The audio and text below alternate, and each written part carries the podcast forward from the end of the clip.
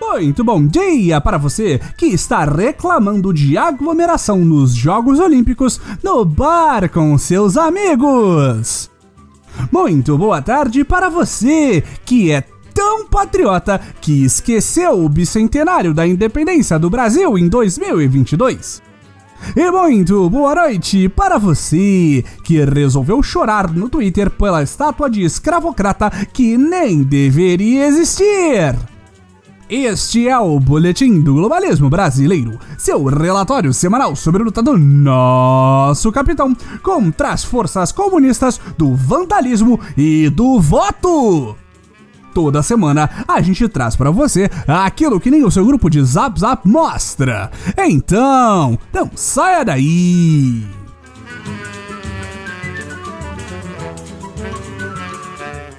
Depois de tirarmos alguns dias de folga, como fez o intestino presidencial, voltamos com muitas preocupações sobre o que pode ter acontecido com o mito naquele antro de comunistagem chamado Hospital Vila Nova Star, patriotas.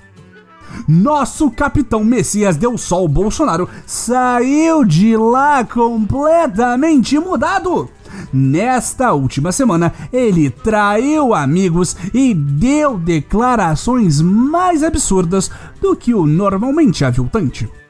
Só ficamos tranquilos que ele não tinha sido substituído tal qual outros ícones mundiais como Avril Lavigne apenas quando ele voltou a defender o voto impresso para o ano que vem e ameaçando não deixar acontecerem eleições caso não aprovassem o povo votar em papel. Essa incrível mídia não fraudável. Que alívio! Mas ainda é preciso ter cuidado, patriota. Será mesmo que esse desentupido reto caminhando por aí é mesmo do nosso Bolsonaro? Será que ele não foi trocado por um robô antes mesmo de ser internado e o soluço constante não era algum tipo de defeito que precisou ser reparado para que a farsa pudesse continuar? Não pense que nossas suspeitas são estapafúrdias e infundadas, patriotas. Há quem acredite que o homem pisou na lua e que não existiram mamadeiras de piroca nas eleições. Se eles podem acreditar nessas insanidades, nós também podemos ter nossas teorias da conspiração. As ações de Bolsonaro nesta última semana não são nem um pouco consistentes com o mito que conhecemos. Durante toda a sua eterna campanha eleitoral, nosso presida sempre renegou o Centrão e disse que não queria se submeter ao grupo para governar. O sentimento anti-central, inclusive, é algo que foi ensinado para a prole do capitão, com o nosso querido Dudu Bananinha sendo ponta de lança na luta tendo inclusive um clássico áudio no qual ele pergunta para correligionários se quando o bicho pegar, eles ficarão do lado de seu pai ou se deixarão seduzir pelo discurso do Centrão. Mas parece que Bananinha esqueceu de uma pessoa muito importante na hora de proteger contra a sedução centrônica patriota: o seu próprio pai e presidente da República. Na última quinta-feira, o próprio Jair estava defendendo o Centrão para todo o Brasil assistir. Segundo o capitão, chamar o grupo pela nomenclatura é pejorativo e que ele próprio veio do Centrão. Olha aí a prova de que o presidente foi trocado por um robô. Todos sabemos que o Bolsonaro original sempre foi de direita, graças a Deus, e não centrista promíscuo.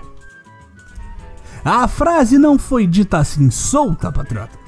O possível farsante deixou esta sentença sair durante uma entrevista na qual era questionado sobre a reforma ministerial anunciada na última semana.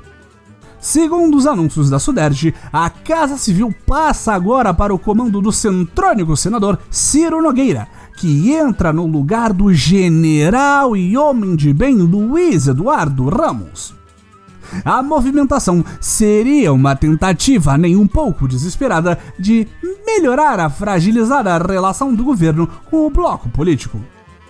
Não tem nada a ver com o preço cobrado pelo Centrão para tentar frear os avanços das investigações pela CPI da pandemia, patriota. De onde você tirou isso?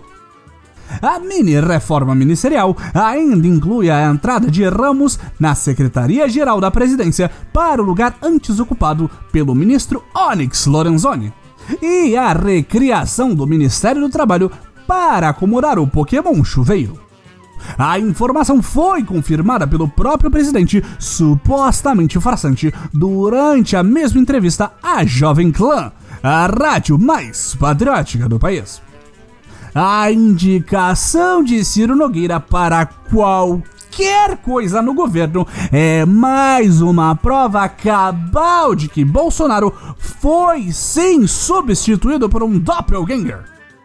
Além de ser do Centrão, o agora ministro-chefe da Casa Civil declarou publicamente no passado que Bolsonaro era um fascista. O que é basicamente um elogio para o bolsonarismo. O que fere e machuca mesmo nossa honra foi Nogueira declarar que o maldito Lula tinha sido o melhor presidente deste país.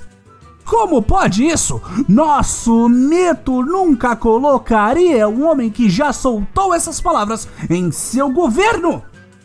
Isso é um perigosíssimo sinal de alerta, ouvinte! Este farsante tirando militares do governo mais técnico que já existiu para colocar petistas do Centrão! Além disso, o Cyber Bolsonaro está criando mais um ministério. Enquanto o Bolsonaro original prometeu diminuir o número de pastas para 15, com a reinvenção do Ministério do Trabalho, o número volta para 23. Sinceramente, não acreditamos que o homem tão cheio de certezas como Bolsonaro que nós elegemos se venderia tão facilmente assim. Nunca pensamos que diríamos isso, mas graças a Deus que ele recebeu aquela facada, ouvintes. Levantem a camisa do mito! A marca da besta pistolesca é a única maneira de conferir se Bolsonaro ainda é o mesmo!